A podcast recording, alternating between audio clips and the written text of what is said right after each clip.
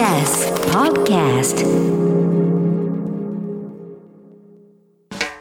発信型ニュースプロジェクト。荻上チキ。セッション。検察審査会関電旧経営陣を起訴相当。一連の金品受領問題から起きた社内の混乱をめぐって不起訴処分となった関西電力の元役員らについて検察審査会は起訴相当などとしました。関西電力の八木誠前会長元役員らが福井県高浜町の森山英二元助役らから金品を受領したことで減額された役員報酬を役員の退任後に関電が補填したりしていた問題では去年大阪地検特捜部がいずれも嫌疑不十分だとして不起訴処分とし今年1月市民からの申し立てを受けた検察審査会が審査を続けてきました。大阪第二検察審査会は八木前会長らについて金品受領に関わって減額された役員報酬を退任後に補填していた点について、自らの立場を利用して秘密裏に補填を行い、口止めまでしていたことは対応として良くないなどとして、起訴相当などとしたことを今日明らかにしました。これにより、検察は再捜査した上で起訴するかどうかを改めて判断します。ミャンマーで拘束の日本人、政府は早期解放働きかけ。ミャンマーの最大都市ヤンゴンでおととい抗議デモを撮影していた20代の日本人男性が当局に拘束されました。現地メディアはドキュメンタリー映像作家の久保田徹さんだと報じていて、現地日本大使館は早期の解放を求めています。一方、日本の外務省前では昨日、在日ミャンマー人らおよそ80人が集まり、拘束された久保田さんらの解放に向け、軍に圧力をかけるよう訴えました。また、木原官房副長官は今日の記者会見で、ヤンゴン市内でデモを撮影していた20代の法人男性が現地警察に拘束されたことを確認している。ご家族への連絡などできる限りの支援をしていると明らかにした上で早期解放を働きかけており引き続き情報収集に努めると述べました。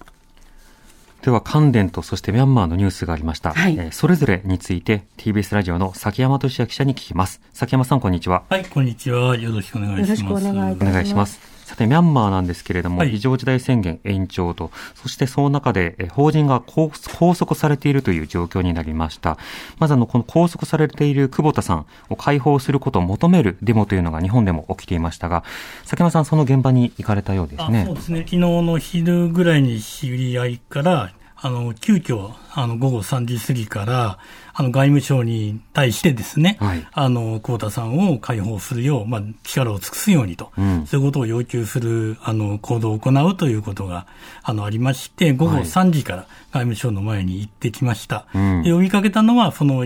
ミャンマーとまあ縁のある、まあ、日本人の人たちと、それからミャンマーの人たちなんですけれども、はい、まあ、やっぱり、あのー、軍のクーデター以降、変わったなと思うのは、あの、実は中心になってマイクを握ったミャンマーの人は、うん、えー、ロヒンギャ民族の方だったんですね。はい、でロヒンギャ民族っていうのはまあ聞いたことあると思いますけれども、ミャンマーの中で少数民族としても見なされずに、うん、つまり事実上国民として見なされない状態で迫害を受けて、まあ、バングラデシュに大量に難民としてあの出ていってる人が多い民族ですけれども、はい、そのロヒンギャの方で、あのー現在は東京にいらっしゃる方が、あの、中心となってマイクを握っていて、うんうん、同じようにこれまでミャンマーの民主化の活動を日本で行った人たちも参加していると。えー、そういう光景は、これまでなかった。もちろんその昨日集まった人たちは急だったってこともあったので、まあ80人から90人ぐらいでした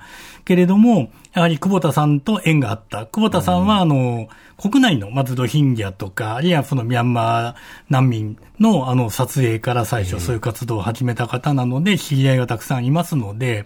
そういった久保田さんを通じて縁がつながった人たち、で、あの、これがクーデターの前だったら、ロヒンギャの人が中心になってマイクを握るってことはあまりありえなかった。はい、そういう光景も見られたわけですね、昨日。はい、クーデター以降のミャンマーの軍政では、例えば死刑判決、あるいは民主派への弾圧、市民のデモに対する取り締まりなど、いろんなものが強化されている中で今回の拘束、非常に心配なので、当然ながら外務省として働きかけというのはこれ必須になりますよね。そうですね。まあ当然あの法人を保護する義務がありますから、はい、しかもあの、もちろんそれミャンマー側はミャンマーの法律にのっとったと軍事政権側は言うと思いますけれども、それに対して、あの、きちんと、あの、ご本人から事情を聞いて、決してその、そういうものではないということをですね、あの、はっきりさせて、あの、それをミャンマー政府に対して働きかける。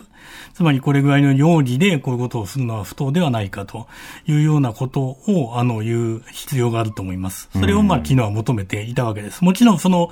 昨日の活動としては、その、久保田さんの解放だけではなくて、他にも、同時に二人の人が、ミャンマー人が拘束されているそうですし、うん、今、あの、織江さんの方から言われた、最近死刑が執行される、あるいは様々な弾圧が強まっているという部分についても、あの、日本政府が何らかの役割を果たすようにと、うん、そういったことも含めて、昨日は要求する活動だったわけですね。はい、はいあの、ウクライナ情勢に関するニュースですら、あの、減少している中で、まあ、シリア、アフガニスタン、そしてミャンマーなど、状況が改善しているとは全く言えないような、こうした国々の動向を見ていくことは必要ですよね。いや、だからミャンマーは、あの、言い方難しいですけれども、独立してから70年以上ずっと内戦状態なんですね。はい。その時その時で、いわゆる民主的化の進んだ政府が、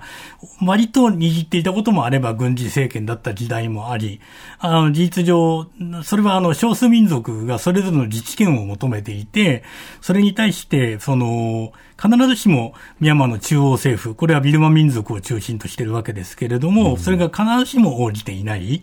今も、まあ、事実上内戦状態にあって、あの、アウンサンスーチーさんの党派、国民民主連盟 NLD が中心となって、いわゆる国民解放軍的なもので各地で戦闘が続いてるんですけれども、はい。その中では少数民族と連携できている地域もあれば、少数民族も必ずしも協力的ではない。つまり、その自分たちの自治を制限するんだったら、それはどういう形であれあまりその好まないという少数民族もいますので、えこれは国、逆に軍事政権側も相当、あの、あちこちで交代してるようですので、情報を聞くとですね、はい、必ずしも全土を掌握できているという状態にはなくて、かなり民主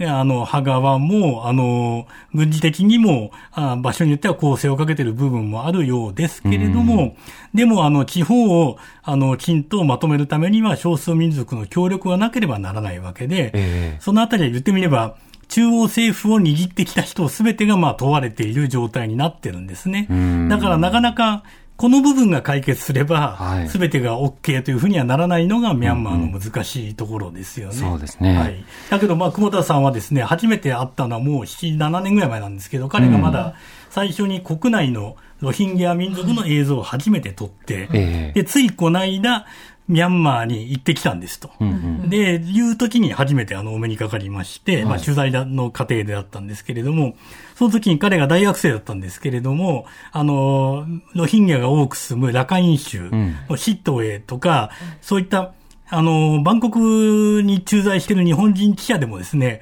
相当その交渉を重ねて、はい、で、若干そのミャンマー政府、軍事政権側にこう、監視されながらも入っていくようなところに、うん、きちんとそれなりの、自分なりの活動で自分なりの映像を撮ってきてるっていうのが当時非常に印象的に残りまして、えー、その後、あの、彼がそのミャンマーの映像、あるいは映像作品を作るたびに、まあ見に行ってました。うんうん、なので、あの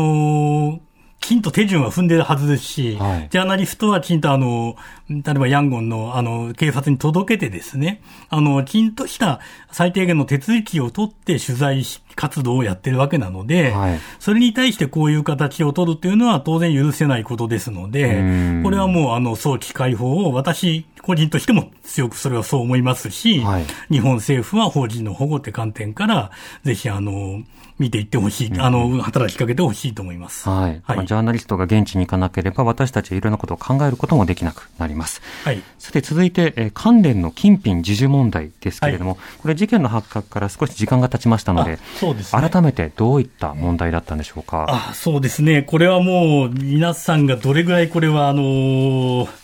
だいぶ前の話ですよね。はい。えー、3年、4年経ちましたはい。2019年に、その、金品を送った高浜町の元助役が亡くなってまして、はい。まあ、その直後に発覚したわけなんですけれども、関西電力高浜原発という原発があります。この原発のある高浜町の元助役から、歴代の幹部83人が、総額およそ3億7千万円相当の金品を受け取っていたと。うん。で、この金品を受け取っていたことに対して、これは例えば収賄に当たるのではないかとか、はい、あるいはですね、あの、不適切に、つまり賄賂とまでは言えなくても、工事の発注で、例えば彼が関わっている企業に、あの、特段の配慮をするとか、そういったことがあったのではないか。うんあるいはこのことが発覚して後ですね、あの、金品を受領していた、あの、関西電力の幹部、あの、報酬の減額とかですね、はい、そういったことがあったわけなんですが、その報酬を内々に補填していたのではないか。うそういったですね、今回で言うと、えっ、ー、と、容疑は6つあったんですね。今回検察審議にかかった6つは。はい、この6つについて、半分の3つは不起訴不当。はい、不起訴はおかしいと。うんうん、で、もう一つは起訴相当。はい、つまり起訴すべきである。この3つに分かれた結果が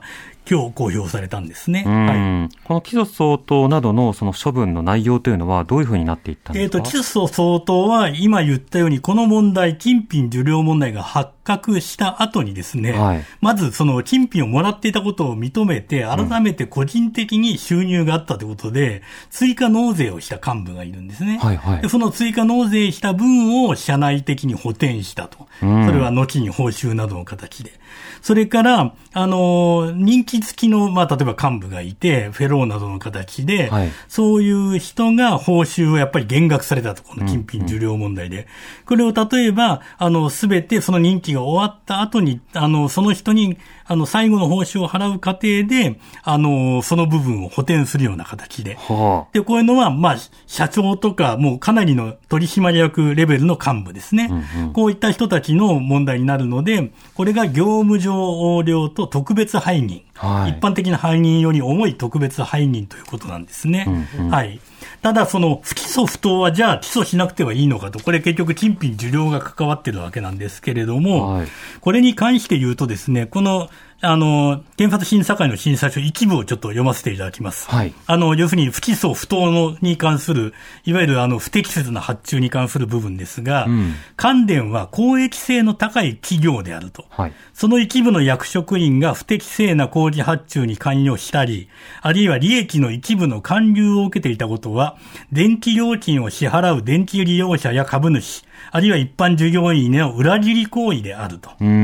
そしてまた、関電の役職員が受領していた金品、維持者らを含めた関電の役職員らが受領した金品の総額は3億6千万円相当であって、はい、これは社会的儀礼の範囲を著しく逸脱していると、うんうん、と強く非難しているんですね。はい、特にその関電は公益性の高い企業であると。したがって、こういうことを社内的に内々に決めていいのかということなんです。はい、なので、不起訴不当と起訴等々は確かに検察審査会の中では微妙に違います。うん、不起訴は、あの、良くないっていうのと、起訴すべきだっていうのは確かに強さに気がはあるけれども、はい、これは、あの、本来起訴されてもおかしくないと判断した点では同じなので、当然これを受けて大阪地検はですね、再捜査するわけですけれども、はい、特に差をつけることなく、しかもその報酬の補填というのも結局この金品受領問題を元にして始まったことですよね。したがって、この補填の問題を捜査するからには、そもそも金品受領というのはどういうものだったってことを、きちんと捜査すべきなのであって、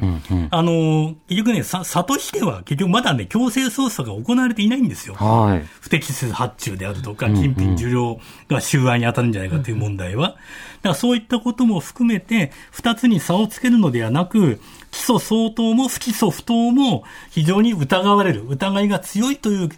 摘を検察審査会から受けたんだということをですね、あの、検察は考えてほしいと思います。まあ、再捜査、そして起訴するかどうかという今後の動きですよね。はい、そうですね。それはあの、3ヶ月以内にまず再捜査を行わなきゃいけないので、はい、それは出ると思いますし、出た結果がもし、あの、例えば、あの、訴えた市民の人たちの、あの、納得できるものでなければ、改めてまた検察審査会に上ることになりますが、あの、今も言ったようにきちんとやってほしい。特に単なる、その、報酬とか納税とかの補填にとどまらない問題であるということは大事だと思います。そうですね。はい。えー、関電の話、そして、えー、ミャンマーの話、はい、崎山記者に解説してもらいました。ありがとうございました。はい、ありがとうございました。荻上チキ。荻上チキ。